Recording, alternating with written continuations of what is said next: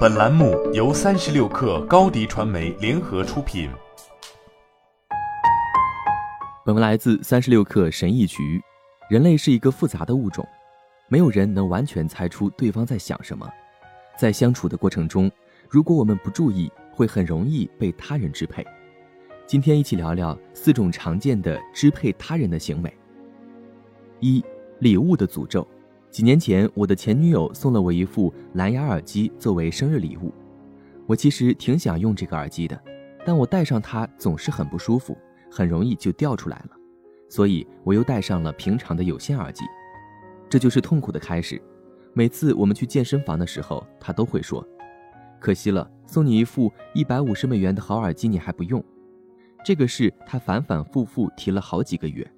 人类在本质上具有强烈的互惠心理，健康的关系建立在给予和回报的基础上，互惠的差距会造成关系的不平衡，所以送礼物是一种常用的操纵工具。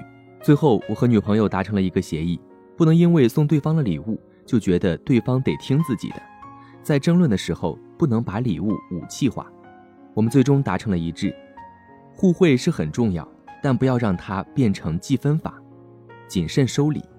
二，本富兰克林效应，这是一种很高级的支配他人的技巧。你也可以用这种方式来让别人以你的意图行事，这也是让别人喜欢你最简单的方法之一。本富兰克林有一个政敌，经常发表演讲反对他。富兰克林记得有句老话说：“曾经帮过你的人，会比你曾经帮过的人更愿意帮你做另一件事。”所以他就请求那个政敌借给他一本很珍贵的书，然后富兰克林把书还给了他，并附上了一张温馨的感谢信。突然，这个对手的态度就变了，富兰克林从此有了一个新朋友。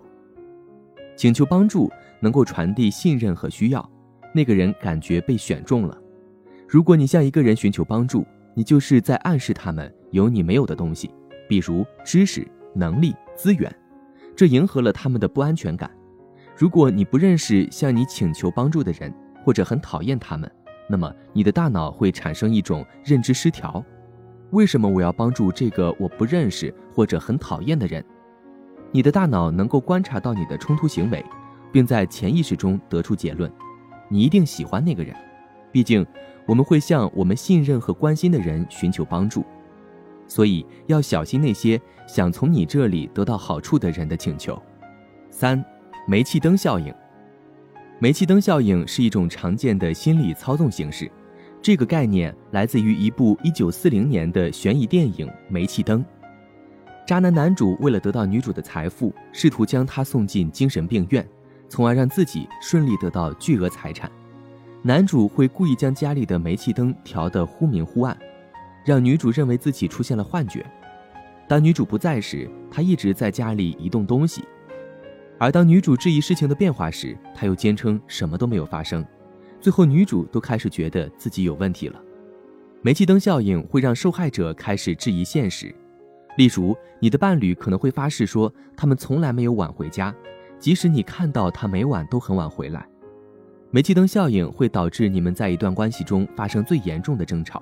不要退缩，把真相说出来。四，撒面包屑行为，这种行为在男女之间的交往中最为常见。当一个人对你表现出很有兴趣时，要小心撒面包屑行为。虽然他对你表现出十足的兴趣，但一旦你提出要在一起或做一些更有实质意义的事情，他就会溜走。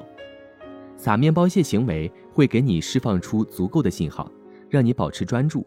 他会给你所有的朋友圈动态点赞，给你发信息，甚至和你当面调情。他可能偶尔会找你说说话，但是，一旦你要说确立关系，他可能马上就会变了一个人一样，开始主张独立的美德。我分享这些的目的是让大家建立防御机制，而不是教你们去控制别人。你要知道，真诚的人才能获得最健康的关系。好了，本期节目就是这样，下期节目我们不见不散。